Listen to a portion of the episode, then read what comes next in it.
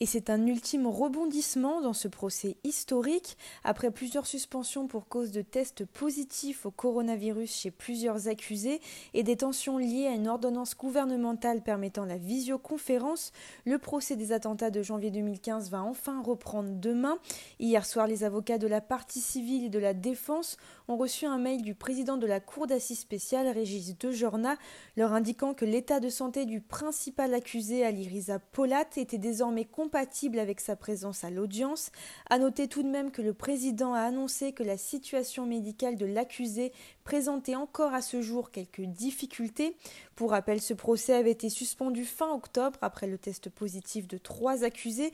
Cette suspension avait finalement été prolongée à maintes reprises en raison de la sévérité du Covid-19 chez l'accusé, ce qui rendait sa présence physique au procès impossible.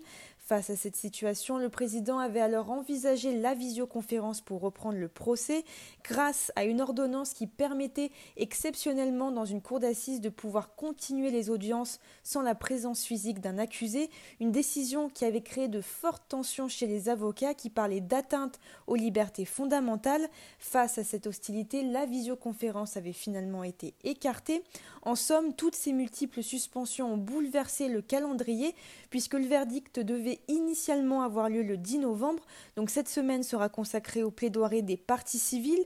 La semaine prochaine aura lieu le réquisitoire des avocats généraux ainsi que les plaidoiries de la défense. Enfin, la semaine du 14 décembre sera consacrée à la fin de ces plaidoiries et à la parole aux accusés. Le délibéré sera quant à lui attendu le 16 décembre.